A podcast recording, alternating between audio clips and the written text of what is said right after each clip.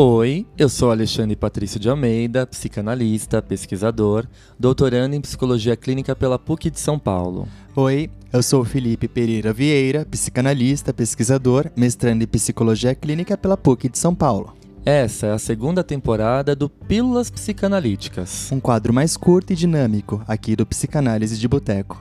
Nele, nós vamos falar de assuntos como amor, ansiedade, pânico, medo, inveja, ódio, tristeza, arte e diversas questões da vida cotidiana. Fiquem ligados, pois sua pílula semanal de psicanálise sai toda sexta-feira. Você não vai querer ficar fora dessa, né?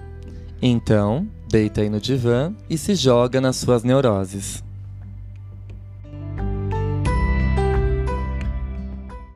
Fala pessoal, tudo bem? Sejam bem-vindos a mais um episódio do Pílulas Psicanalíticas.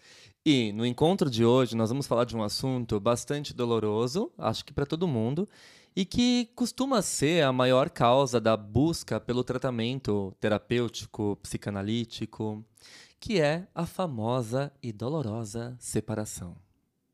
Separação do outro, separação de si mesmo, separação de um objeto, de um lugar, de, de uma atribuição. Né? Sim, separação, eu acho que de forma geral, né, separar geralmente acaba sendo uma palavra que traz consigo, né, traz nela própria um, um, um peso muito forte. Né? É, quando a gente ama alguém ou quando a gente idealiza alguma posição, alguma relação, algum estado, separar-se, abdicar dessa condição é muito difícil. E às vezes implica é, simbolicamente na perda de si próprio. Sim, eu acho que em, é, talvez por conta do, da própria palavra mesmo, né? Uhum. É, separar tem inclusa na palavra a palavra parar. Né? Uhum. A gente para algo, algo que estava em andamento, algo que até então era normal. O que, que é a separação? Fih, não sei se você percebe, mas os meus pacientes, a maioria deles, muitos, né, na verdade, eles chegam na clínica justamente com essa questão, né? Eu vim procurar ajuda porque eu não consigo superar uma separação. Você sente isso também na sua clínica? O tempo todo. E geralmente nem sempre está relacionado à perda de algum relacionamento amoroso uhum. ou um casamento. Uhum. Mas é, muitas vezes é a separação de uma própria parte de, de um momento da vida do uhum. qual esse sujeito já não tem mais acesso. Uhum. Ele se perdeu. Né? Às, às, vezes também eu sinto uma separação. Uh, uh, as pessoas sofrendo por uma separação familiar, no sentido de. Uh, o filho e a filha, né, foram embora de casa e os pais estão lá sozinhos. Então, ah, sim, né? o tempo todo. É muito difícil, né? Sim. Não deixa de ser um, um luto, né? Sim. Como eu disse agora há pouco, é uma parte da vida que meio que ficou para trás. Gente, eu vou ter que expor minha mãe nesse episódio. Por quê? Eu vou expor ela. Como diz o meme. Minha mãe, ela, ela busca uh, atendimento psicanalítico quando eu saio de casa, né? Eu saí de casa muito cedo, com 24 anos. Eu consegui comprar meu apartamento e sair de casa e então minha mãe sofreu muito por eu ser filho único, por a gente ter uma rotina muito grudado no outro. Meu pai trabalha viajando, então ela ficou literalmente sozinha. Então foi o momento que ela decidiu iniciar um processo psicanalítico justamente para superar essa separação, né? Então curioso o quanto isso, eu acho que na nossa vida né, na nossa história, na nossa narrativa como ser humano, a gente pode dizer que sempre tem um tempo, um período pré-separação e pós-separação. Você não percebe isso? Eu ia fazer um ato falho. Pós-superação. que, que implica em superar essa perda, né? É, sim, sim, concordo contigo. E muitas vezes a gente não está preparado também para superar de imediato. E isso me faz é, lembrar do, do livro é, Lily, a novela de um luto. Ai, lindo! Né, sim, é, que nós lemos. E não dando spoilers para quem não leu, trata-se de um livro de luto. E que a, uma das bases que me chamou a atenção ali é que a gente demora um pouco de tempo para a gente conseguir estar realmente preparado para parar aquele luto.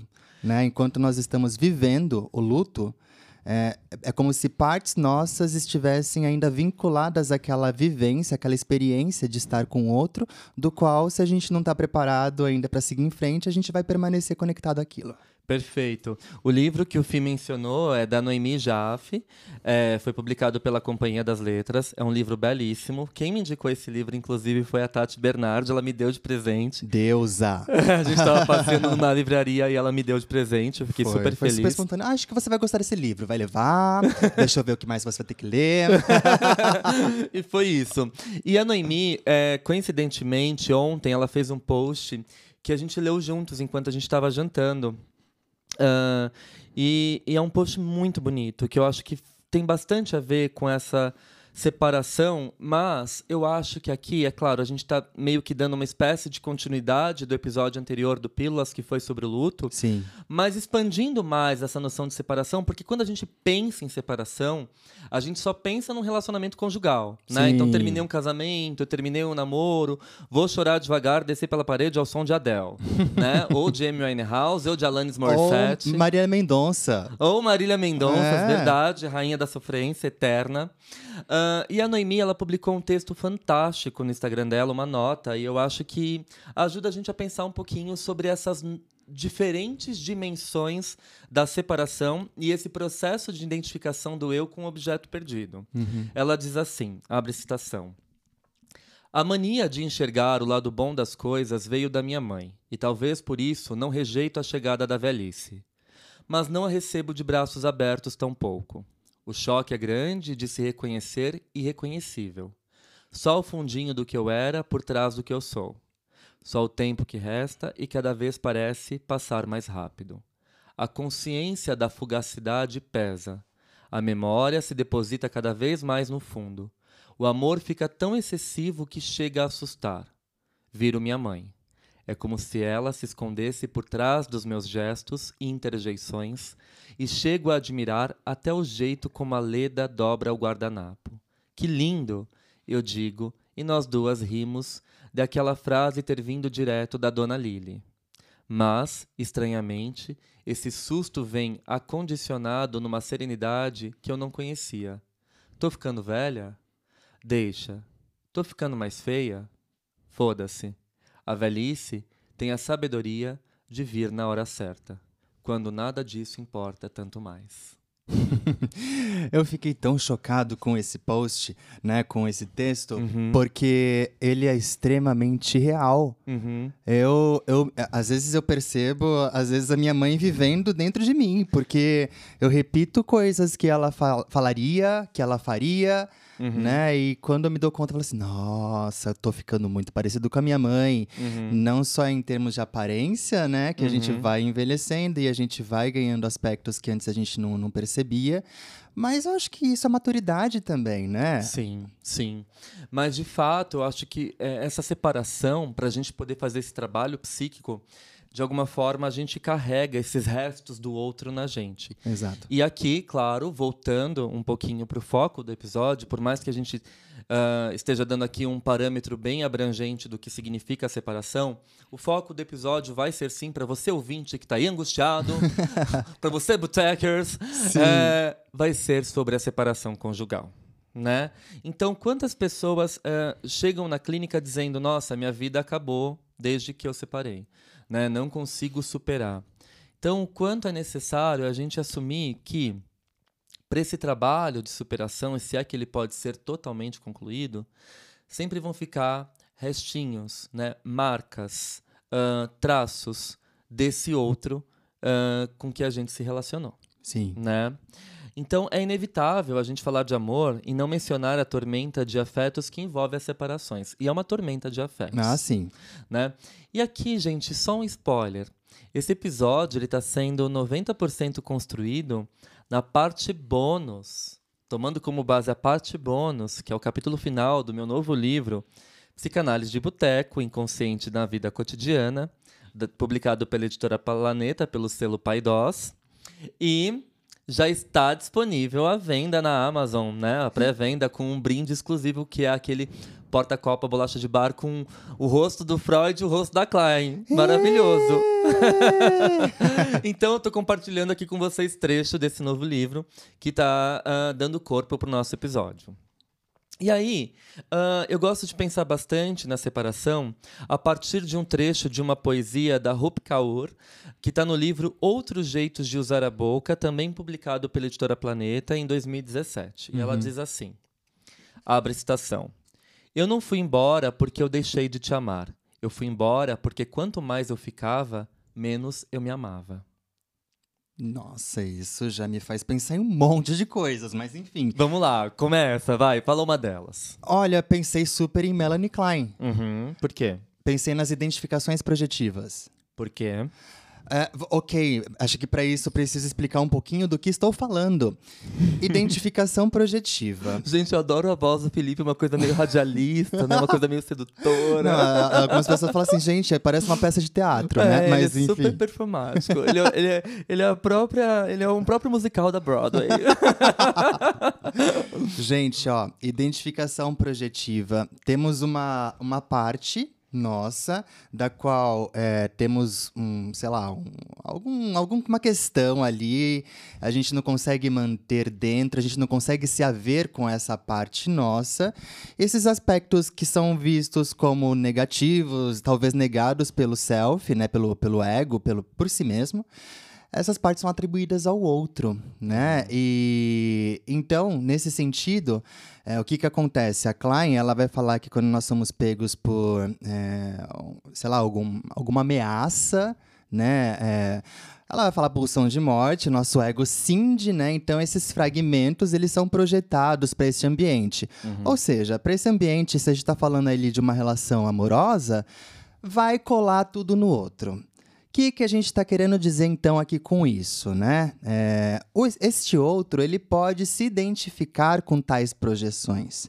À medida que ele vai se identificando com isso, com, com esses pedaços do outro que foram cindidos e jogados ali para esta pessoa que pegou e, e vestiu esta roupa, ele vai começando a se perder de si mesmo. Ele vai se fusionando a esta pessoa que cindiu como mecanismo de defesa, jogou para o outro, enfim e vai meio que não sabendo mais se ele está sofrendo por algo dele, se está sofrendo por algo do outro, né? Vira meio que uma espécie de mosaico ali, uma junção, uma coisa meio doida, né? Que provavelmente só um processo analítico vai te dar uma, uma, uma configuração, uma dimensão do que está acontecendo.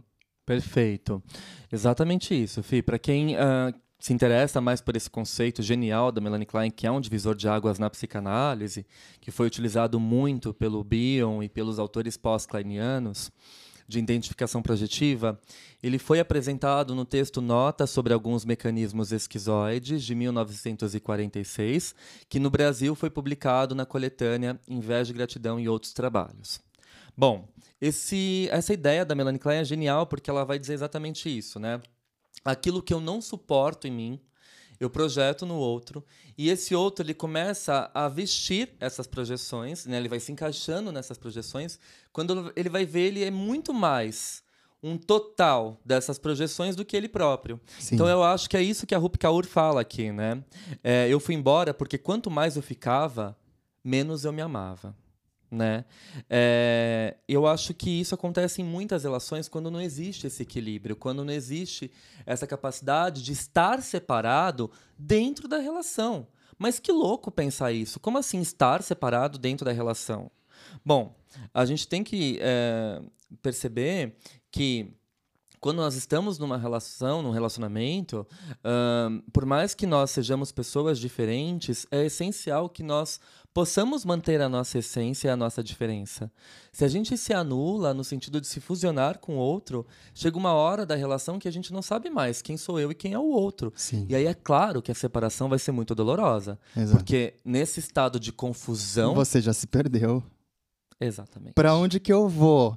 Que, o que que eu gosto? O que que me gera prazer? Uhum. Né? Você não sabe mais de nada. Será que ficar sentado lendo, ouvindo música é uma coisa minha ou é uma coisa do outro? Pois do meu é. ex? Quem eu ex? era antes desse relacionamento? Exato. Perfeito.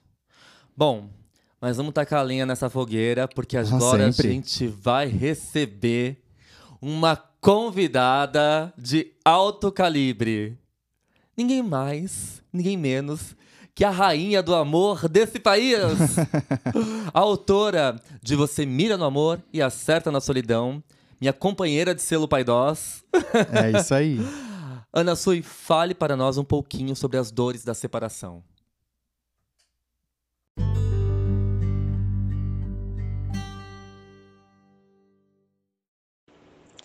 Separação. Bom, tá aí um tema muito interessante que pode ser pensado por diferentes vieses. Frequentemente, quando a gente fala em separação, a gente costuma pensar que separação é algo que acontece no fim de um relacionamento.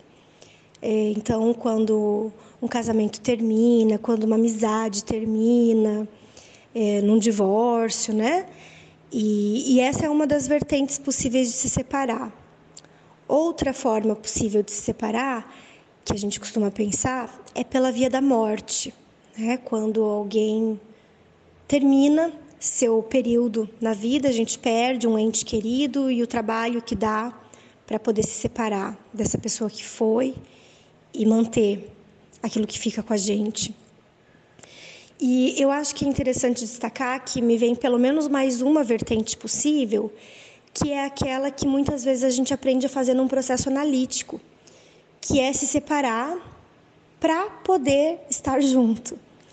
Então, eu não acho que separação tenha a ver necessariamente com o final de um relacionamento, mas muitas vezes tem a ver com uma condição para a continuidade também de um relacionamento. A gente aprende a se separar numa experiência analítica, é, porque a condição para a gente poder estar na relação com as pessoas de uma forma que não seja infernal é estar um pouco mais separado.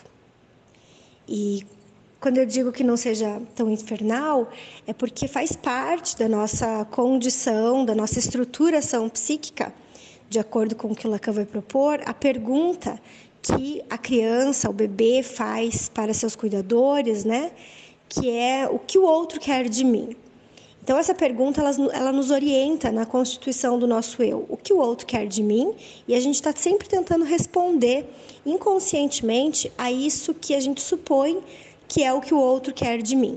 Então, desde a primeira infância ali, né, quando a criança está tentando agradar os pais, está tentando ser amada pelos pais, está tentando garantir que continue a ser amada por seus cuidadores, quanto depois na vida adulta. A gente está sempre tentando ler e interpretar o que o outro quer, por que está me olhando com essa cara, será que não gostou do que eu disse, será que gostou do que, do que eu fiz, né? será que quer isso, será que quer aquilo de mim, e tentando responder, é, tentando acertar, né? ou seja, tentando manter o outro satisfeito. Mas, se as coisas correm minimamente bem, a criança, né, o bebê, a criança, adolescente, o adulto, vai percebendo em algum momento que a satisfação do outro não depende daquilo que ele faz, né? Ou seja, não importa o que eu faço, o outro está sempre insatisfeito. Então, nos melhores casos é isso que acontece. Não importa o que eu faço, a minha mãe está sempre reclamando, o meu pai está exigindo mais de mim, é, o meu namorado, a minha esposa está sempre querendo outra coisa, né? É, e eu digo nos melhores casos, porque se o outro se mantém continuamente insatisfeito, isso pode promover uma certa libertação. Porque se a satisfação do outro não depende de mim, então eu posso cuidar da minha vida. Então, eu posso fazer outra coisa que não seja tentando ficar atender essa demanda impossível e infernal do outro. Agora, se eu consigo satisfazer o outro de fato, isso pode virar uma prisão, porque o outro depende de mim para viver. O outro depende de mim para se manter satisfeito. E se eu for embora, como é que o outro vai sobreviver sem mim? então isso tem efeitos de prisão. Isso tem efeitos de aprisionamento mesmo, né? Bom, poder se separar tem a ver, então, nessa terceira possibilidade que eu estou apontando, sobretudo com poder sair dessa demanda de tentar saber o que o outro quer e tentar atender ao que o outro quer, sem ter que se haver com o que eu quero, sem ter que haver com o que é do meu desejo, né? Porque ficar preso à demanda imaginária do outro é uma forma de não ter que se haver com aquilo que eu desejo, de para onde o meu desejo aponta. Essa é uma, uma via que a gente aprende a fazer numa experiência analítica, não porque o analista vai ensinar a gente a fazer isso, mas, sobretudo, pela transferência, né? Porque na, numa experiência analítica, é, o analista não está ali para atender a minha demanda. Né? O analista não está ali para ser aquilo que eu gostaria que ele fosse. E, por consequência, isso promove um movimento de libertação porque também é condição para uma análise psicanalítica que eu não esteja tentando atender a demanda do analista. Que eu possa encontrar um outro espaço em mim que não seja esse inferno de ficar tentando atender a demanda do outro.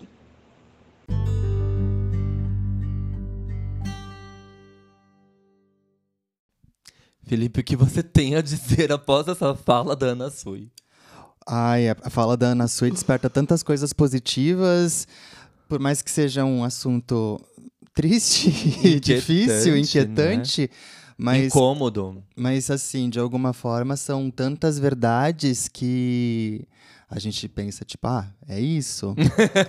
é, é, isso que acontece. Você está em silêncio, Felipe? Ah, depois disso não tem nem como ficar falando, né? A gente se recolhe no nosso mundo interno, vai pro, pro, nosso, pro nosso refúgio esquizoide e fica lá para sempre.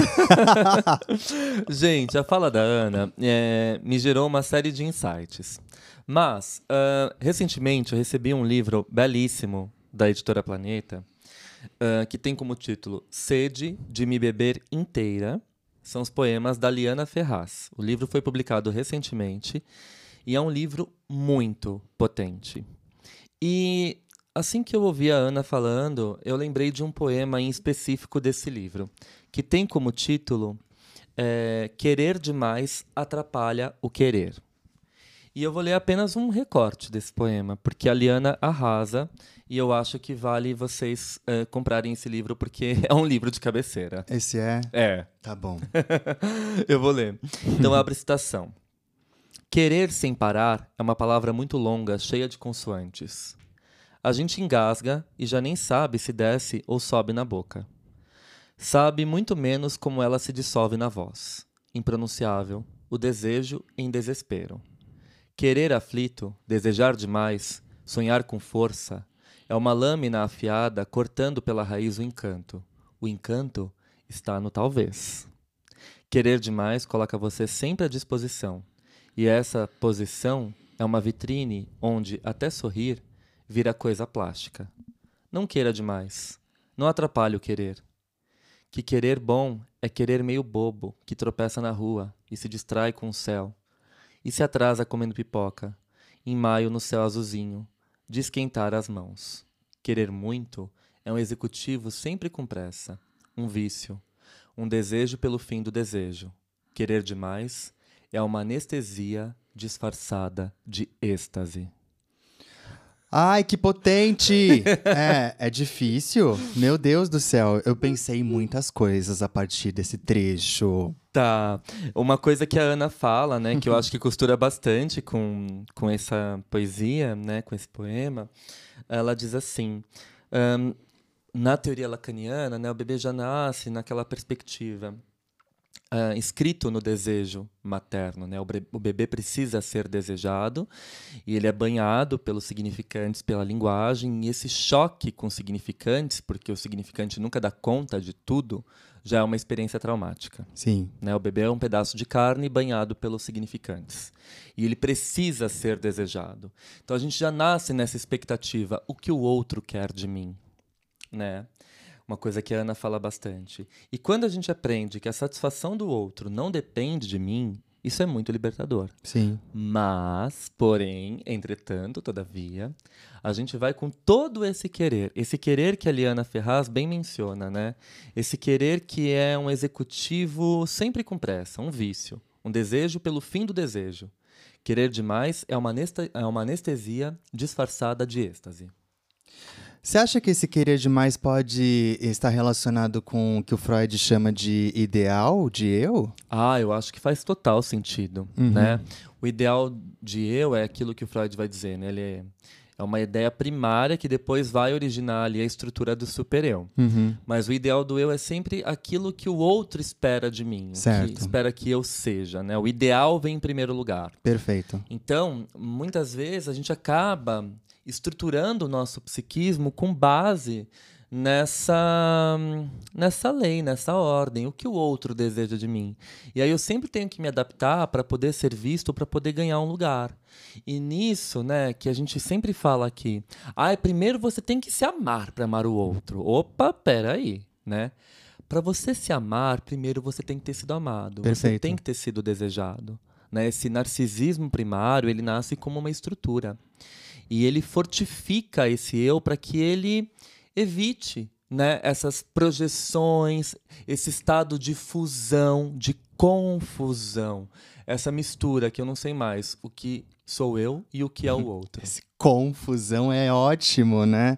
Você se fusiona com Perfeito. outra pessoa, né? Perfeito. Nossa, e nesse sentido, então, perde-se um pouco da espontaneidade, né? Tem muita coisa para você conseguir lidar, para você man se manter naquele lugar uhum. tão prestigiado e tão esperado, desejado por você. Uhum. Sim, sim, sim.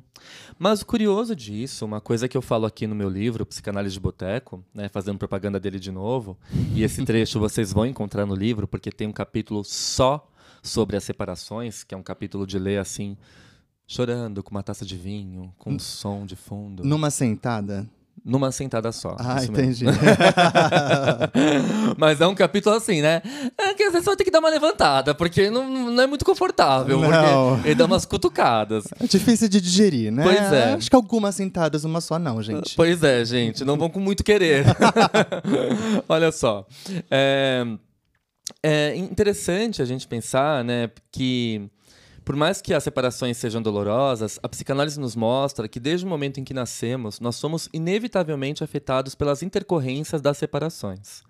A começar pela perda do conforto e da sensação de plenitude pelos quais estivemos envolvidos durante a gestação dentro do útero de nossas mães.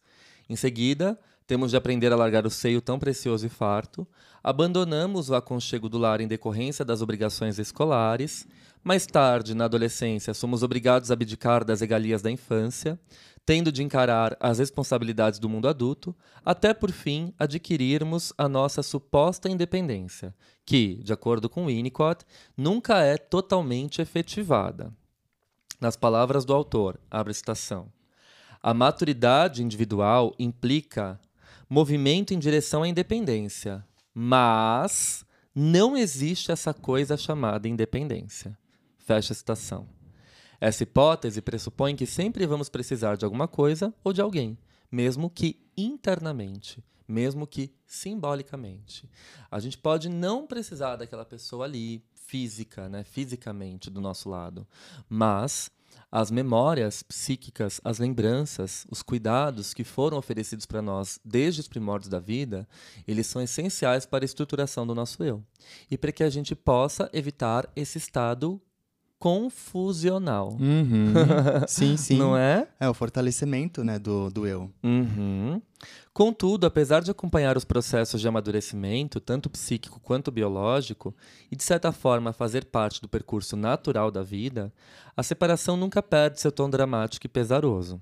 É frequente ouvirmos de nossos pacientes que, ao se separarem de alguém a quem amavam profundamente, parte deles foi embora com a pessoa amada, hum. o que nos remete à ideia de uma identificação narcísica com o objeto perdido, proposta originalmente por Freud em Luto e Melancolia, de 1917. Além disso, nós temos inúmeros casos de separações mal sucedidas, nos, nas quais o sujeito não se conforma com sua condição de desamparo e tenta se vingar de quem supostamente o abandonou sem contar os inúmeros casos de depressão profunda ocasionados por uma separação conjugal. Né? Resumidamente, afastar-se de alguém a quem ainda amamos é uma tarefa intensamente dolorosa e difícil. Freud nos dirá que em algumas pessoas o luto é negado, causando uma espécie de psicose do desejo alucinatória. Grosso modo, o indivíduo, para não sofrer com o profundo incômodo do sentimento de perda, alucina que ainda tem o objeto perdido. Um confronto entre realidade e fantasia extremamente difícil de ser sintetizado e resolvido. Ou, nessa mesma via da negação, a gente parte por defesas altamente maníacas e obsessivas. Então, não aceito essa separação, ligo para o fulano, para fulana, 80, 90 vezes por dia, né? Até que ele me atenda. Vou esperar ele na porta do trabalho, né? Vou esperar por ela ali na saída da casa dela, enquanto ela vai ver os amigos. Não me conformo, né? É uma forma de manter esse elo, esse estado confusional, porque o eu não se sustenta, não se mantém em pé após essa ruptura. É, então, eu tô, tô viajando aqui pensando em tudo isso, né? É. Porque eu fico refletindo que a gente não tem controle de nada. Uhum. E é importantíssimo que a gente possa admitir isso. não é? Eu acho que o processo de análise ele já começa por si só mostrando ao sujeito que ele não tem controle dele próprio. A análise ela demonstra, ela, ela desvela né, esse lugar de humildade, de tirar esse, esse sujeito dessa condição de onipotência. Sim. Né? Eu acho que essa já é uma grande conquista imprescindível aos processos de separação. Basicamente, apresentar aquele sujeito a ele mesmo.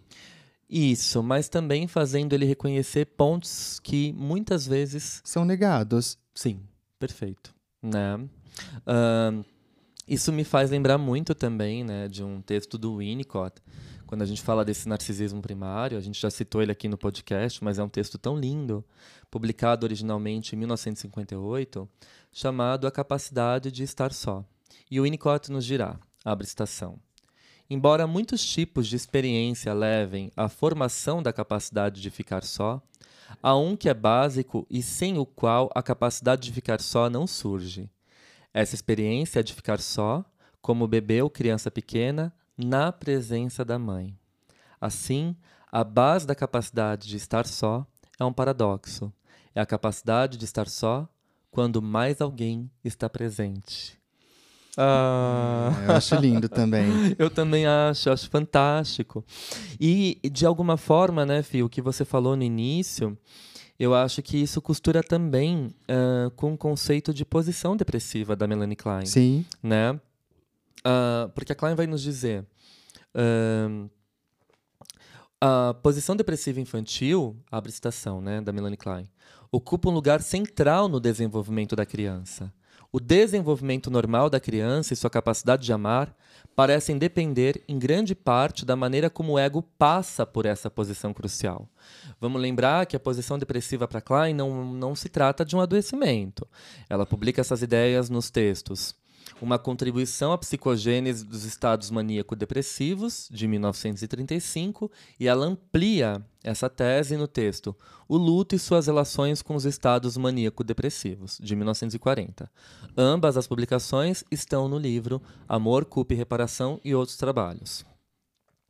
E essa ideia da Klein, ela vai nos dizer que é o momento em que o bebê se dá conta de que aquele objeto que ele odeia, quando frustra, quando sai de perto dele, é o mesmo objeto que ele ama. Quantas vezes a gente demora para alcançar esse estado num relacionamento afetivo, amoroso? Sei lá, se o outro dá uma mancada com a gente, eu só odeio. Sabe, você não presta, você só tem defeito. Eu odeio você. Eu não consigo admitir que você é aquela mesma pessoa que eu me apaixonei quando eu estava saindo do carro e de repente você atravessou a rua. Eu esqueço de tudo isso. Uhum. Eu esqueço de todas as coisas boas, de todas as é. situações boas. Está totalmente dividida entre bom e mal. Exato. Então eu não tenho maturidade para lidar com a ambivalência e encarar. Por isso que a gente pode pensar que grande parte das relações hoje em dia ela termina, elas terminam de forma muito precoce por quê? As pessoas não conseguem tolerar a ambivalência e muito menos a frustração. Sim. Então, ai, se você é muito bom quando você está prestando para mim, né? Quando você satisfaz o meu desejo, né? As minhas demandas e depois você se torna muito mal quando você me frustra, obviamente é mais fácil eu terminar com você e ir em busca de um novo objeto Uhum. que só possa me oferecer prazer e não Sim. frustração. Sim. E isso, na verdade, é um delírio de onipotência. porque Total. não existe. Não existe isso. Né? Não existe isso. Talvez possa até existir naquele momento de apaixonamento, né? Sim, mas... que a gente fica totalmente alienado de nós mesmos. Exatamente. É uma grande de uma idealização, Sim, sim. né? Mas depois que, o, que a paixão vai indo embora e, e a pessoa vai de fato aparecendo, eu falo assim, quem é você? Perfeito. Né?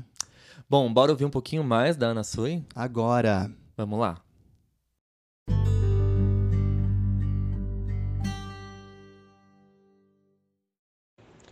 E para além né, dessa, dessa, dessa possibilidade, que eu acho que ela é uma condição para o amor, poder se separar, porque senão a relação amorosa fica muito infernal se eu fico capturado por essa tentativa de interpretar o que o outro quer de mim, né?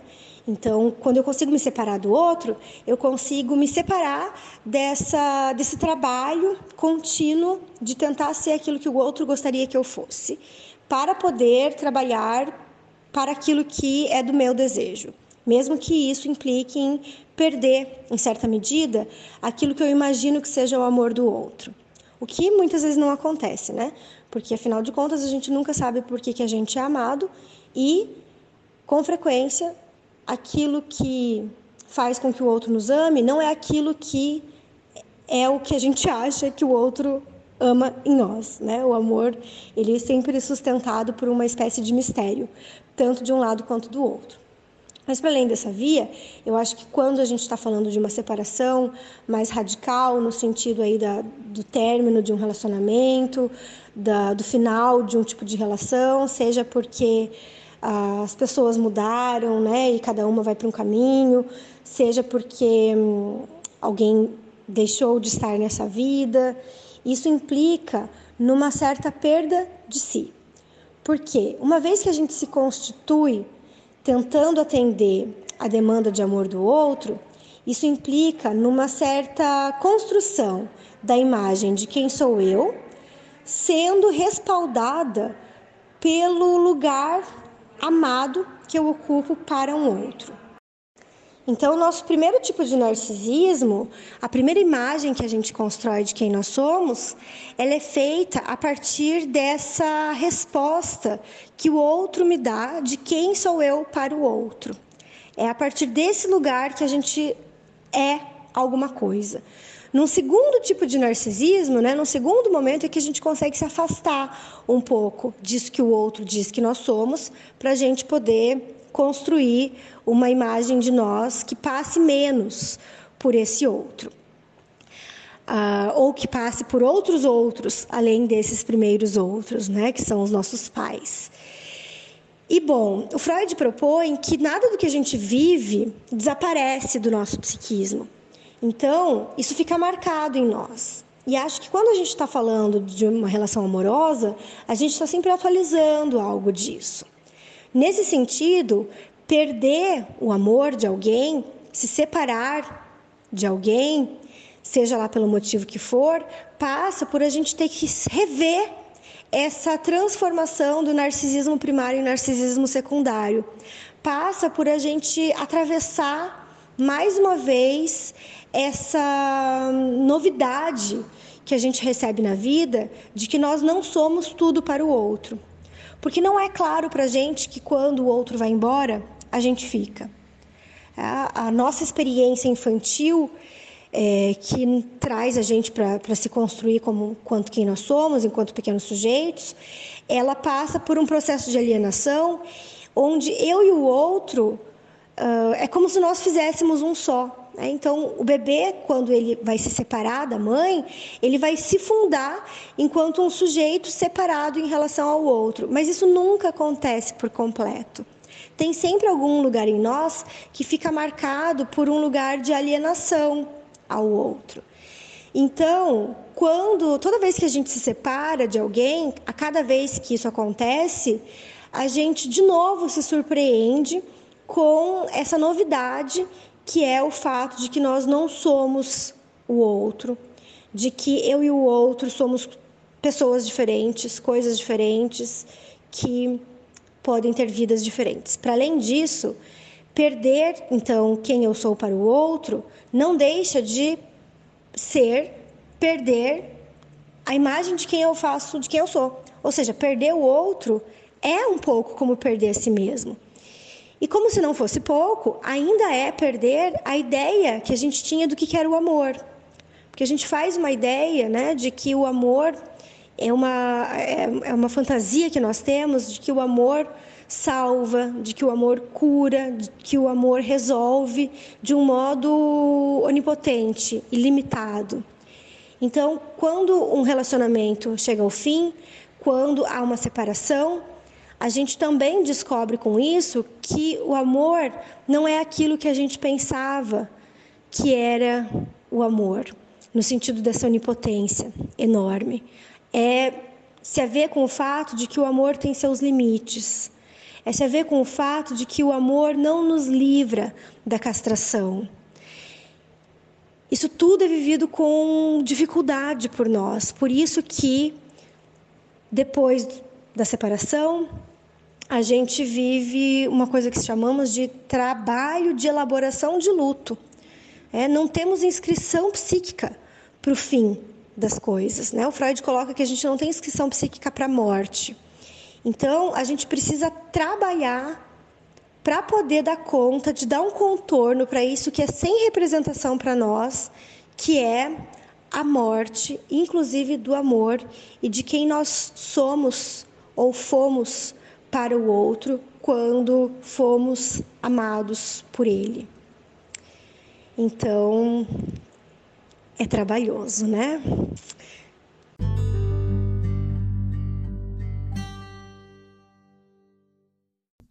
Olha, tudo isso que a Ana falou me remete muito àquela canção da Adele, lançada recentemente no álbum dela, o, o 30, né, o 30, uh, eh, que se chama I Drink Your Wine, que é uma das minhas músicas preferidas do álbum. E ela diz assim, né? Uh, vou traduzir aqui o trechinho que ela canta. Como alguém pode se tornar tão limitado pelas escolhas que outra pessoa faz? Como nós dois nos tornamos uma versão de uma pessoa de quem nem gostamos?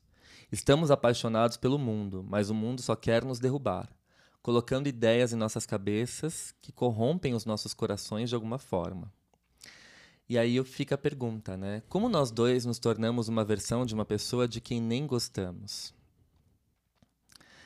Eu acho que isso é uma coisa que as pessoas se questionam muito no processo de separação, né? Então, esse amor que era tão forte, né, tão profundo, tão fusional, se torna tão tóxico. Por quê? Por quê? Vamos lá. Né? Por quê? Fala Uma... logo! Eu te imploro!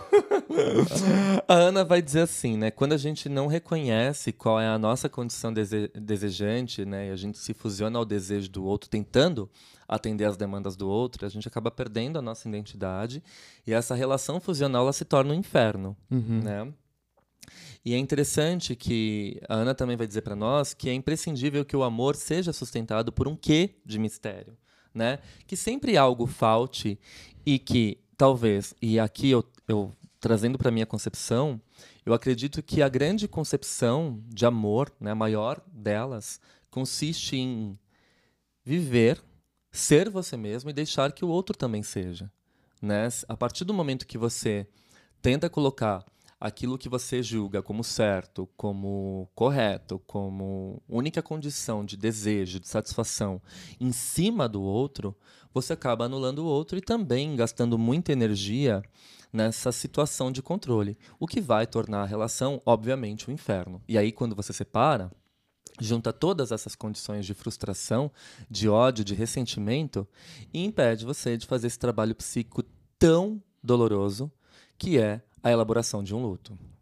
Voltando aqui um pouquinho ao conceito de posição depressiva, Fia, eu já deixo você falar que eu sei que você está ansioso aí.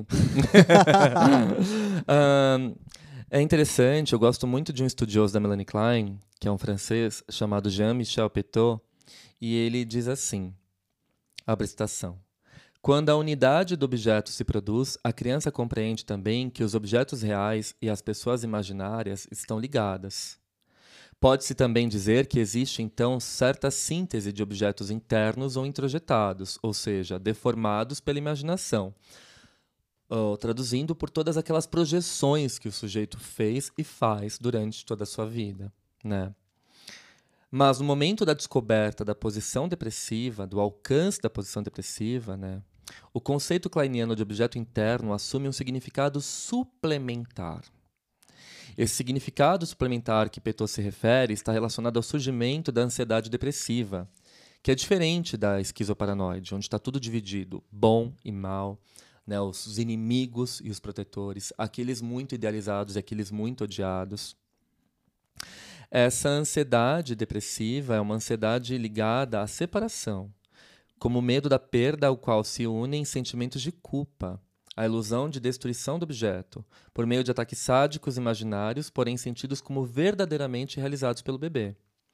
Esse fenômeno ocorre por volta dos seis meses de idade, quando a criança começa a ficar muito angustiada nos momentos em que a mãe se ausenta e também passa a chorar na presença de estranhos, reconhecendo a ausência da mãe real e boa. A entrada nessa posição é essencial para que a criança integre os seus sentimentos de amor e ódio e, posteriormente, desenvolva a sua capacidade simbólica que resultará na apropriação da linguagem. E aqui a gente costura também com a teoria lacaniana. Sim. Né? Esse banho de linguagem que nunca dá conta de tudo, porque a linguagem tem sempre um furo, uhum. né? A gente sempre tem aquele não dito, uhum. aquele resto que sobra, e é o que a gente tenta sempre levar para análise, né? E que causa tanta angústia e sofrimento, uhum. é um momento também que a gente consegue simbolizar aquele mundo interno caótico que muitas vezes nos domina, né? Sim. Sintetizando essas ideias, a gente pode entender a maneira que Klein descreve o desenvolvimento da posição depressiva no psiquismo da seguinte forma: a mãe boa e a mãe má, né, são vistas como a mesma pessoa. A mãe boa, é, perdão, Uh, o bebê começa a sentir que a mãe boa, a quem ele ama, foi aniquilada pelos ataques sádicos que ele fez e continua a fazer contra a mãe má, pois a mãe agora é percebida como uma só. Essa percepção, muito dura e dolorosa, faz surgir o que Klein denominou de ansiedade depressiva. O indivíduo, com medo de perder o objeto, tem uma enorme vontade de reparar o dano. Portanto, se a mãe parecer de fato estragada, a culpa e o desespero da criança aumentam. Uhum. Se, ao contrário, ela estiver aparentemente bem, ou pelo menos capaz de ter empatia com as dores e angústias da criança, diminui o medo sentido pela culpa de destruição e aumenta a confiança e os desejos de reparação que são legítimos. Se a dor de lidar com essa integração de assumir que o bom e o mal existem no mesmo objeto, uhum. Que tira a gente dessa posição infantilizada, ou tudo ou nada, ou 8 ou 80. Perfeito. Uh, se essa dor dessa integração ela for muito intensa, acompanhada de muita culpa, o indivíduo poderá fazer uso de mecanismos de defesa, como a reparação maníaca e obsessiva, a negação, o triunfo e o desprezo. Que são mecanismos de defesa, realmente. Todos. Total. Né?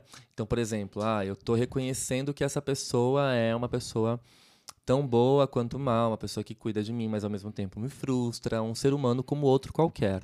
Mas reconhecer isso também uh, significa uma implicação da minha parte. Então, o que eu posso fazer? Desprezar esse objeto. Nega, recusa. É, e, e aí o desprezo ele aparece, né, de uma forma muito predominante nas relações, né? Uhum. Aquela coisa, ah, quando eu conheci alguém legal, que geralmente tá ali cuidando de mim e tal, eu desprezo, não dou valor, eu vou lá e traio, apronto, né? É, por quê? Você se implicar nisso exige muita maturidade da sua parte. E acaba revivendo questões talvez mal elaboradas dessa suposta posição depressiva? Exato, sim. Hum, interessante. Se essas defesas falham, o sujeito pode voltar aos estágios mais primitivos, ou seja, ele volta para a posição esquizoparanoide, tudo ou nada, 880.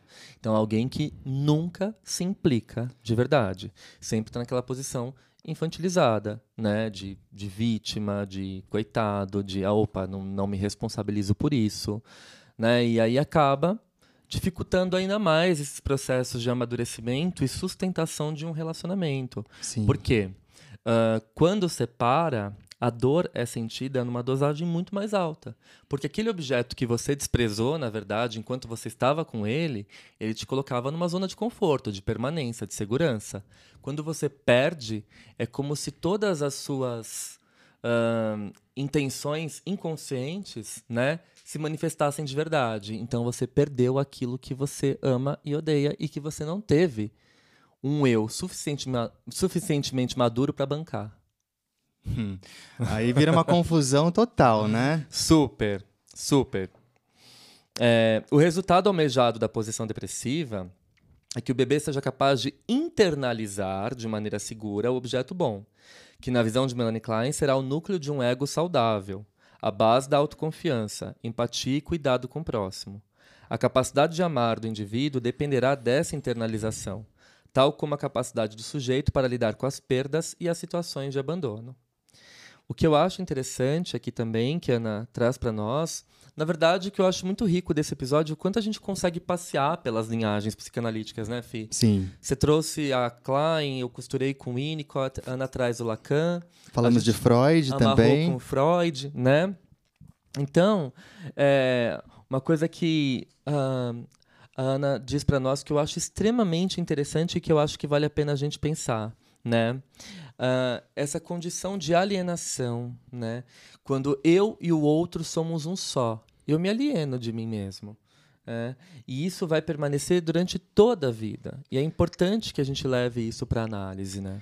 Eu acho importante também, acho uhum. que conversando com isso que você mencionou, é, uhum. em, em, algum dos trechos que a Ana mencionou também, uhum. ela fala do querer demais, é, uhum. te coloca sempre à disposição do outro, uhum. né? Então, querer demais, nesse sentido, pode ser a tentativa de resgatar algo que nós não tivemos Uhum. Ou que talvez nós tenhamos tido lá na infância, mas que, em decorrência das, da nossa própria agressividade, nossa voracidade, a gente pode ter meio que destruído em fantasia, uhum. né? Então, na entrada dessa suposta posição depressiva foi doloroso demais, então o sujeito dá um passo para trás e permanece na posição esquizoparanoide. Sim. Né? Então, Sim. assim, é, nesse sentido, não existe de fato aí uma integração, um amadurecimento ele continua se defendendo daquilo que é, outrora foi projetado por ele e acaba sendo introjetado como algo extremamente negativo.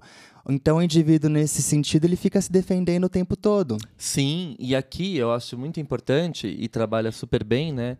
Com essa noção que a Ana traz para a gente pensar de que o amor não é essa coisa toda onipotente, de que ele salva, né? O amor tem os seus limites. E eu acho que para a gente poder construir uma relação, tanto no sentido de estar junto, mas estar separado ao mesmo tempo, e depois, se caso aconteça uma separação, que essa separação aconteça de, de forma saudável, é necessário que a gente aceite os limites desse amor. Que esse amor ele não vai dar tudo para nós. Né? Que esse amor não vai tampar as nossas faltas, as nossas aberturas, as nossas cisões, os nossos buracos. Ele não preenche né? Sempre fica ali um restinho, alguma coisa. E é importante que a gente não coloque o outro nessa condição de preenchimento. É esse outro que vai me preencher. Não. Não. Amar é reconhecer também a nossa castração. Ah, sim. Como a Ana bem disse. o que para Melanie Klein, uma perspectiva kleiniana, seria você entrar na posição depressiva, lidar com a culpa e bancar a frustração. Sim né? Um sujeito maduro sempre vai lidar com a frustração, né? Sempre vai ter que lidar com a frustração. Por quê? É algo inerente à nossa existência. Não dá para imaginar uma vida, um mundo hum, de plenitude. Não tem como. Eu acho que o que nos cabe é decidir o que fazer com aquilo que nos falta. Exato.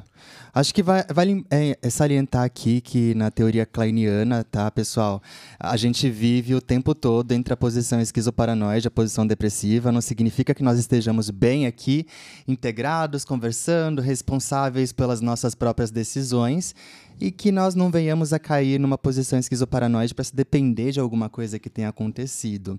Mas saber reconhecer que nós somos responsáveis também é, pelas coisas que vêm acontecendo aí também na nossa vida é de suma importância para que nós é, possamos nos responsabilizar. Né? Uhum. Né? Então, Uhum. só um adendo. Perfeito. Ahn, eu acho que, para finalizar, uma das coisas que é, é muito comum a gente observar num processo de separação né, são as fugas maníacas. Né? Recorrer ao álcool, drogas, excessos, compras, baladas, enfim, né, para se anestesiar dessa dor da separação. Quanto a isso, o Winnicott também tem algo a nos dizer. O autor afirma que esses movimentos eles consistem em defesas maníacas em que tudo que é sério é negado. A morte torna-se uma vivacidade exagerada. O silêncio se torna barulho. Não há sofrimento ou preocupação, nem trabalho construtivo ou prazer repousante. O verdadeiro enriquecimento do eu pode ser uma consequência resultante da capacidade de estar só e silenciar, conciliando-se com o ambiente interno formado com o atravessamento da posição depressiva. Estamos nos referindo à aptidão do sujeito de assumir as suas responsabilidades Uhum. sobre si e sobre o outro. Uhum. Sim. Se tivermos atravessado esse processo, ao nos recolhermos em nosso interior, poderemos resgatar experiências satisfatórias envolvendo os objetos amados que foram destruídos e reparados em fantasia. E assim a gente sente menos culpa pelo ódio que experimentamos pela perda do objeto em foco, podendo elaborar a própria perda do objeto com menos dificuldades. Cabe ressaltar que a introjeção do bom objeto primário a figura cuidadora, a mãe suficientemente boa, que sustentou pacientemente o ciclo de destruição, culpa e reparação, vivenciando né, esse estágio da posição depressiva, ou que o Winnicott vai chamar de estágio do concern, stage of concern, que ganhou a tradução de estágio da consideração, na Uhum. última edi- edição da UBU, né? Sim. funciona como uma âncora interna, capacitando-nos a enfrentar a solidão, sem nos sentirmos despossuídos de nós mesmos. Muitas vezes, esse papel pode ser revivido no setting analítico, exercido pelo manejo terapêutico. Era isso que eu ia falar. Né? Às vezes nós não, não tivemos a possibilidade de ter esse bom objeto internalizado. Então, gente, façam análise.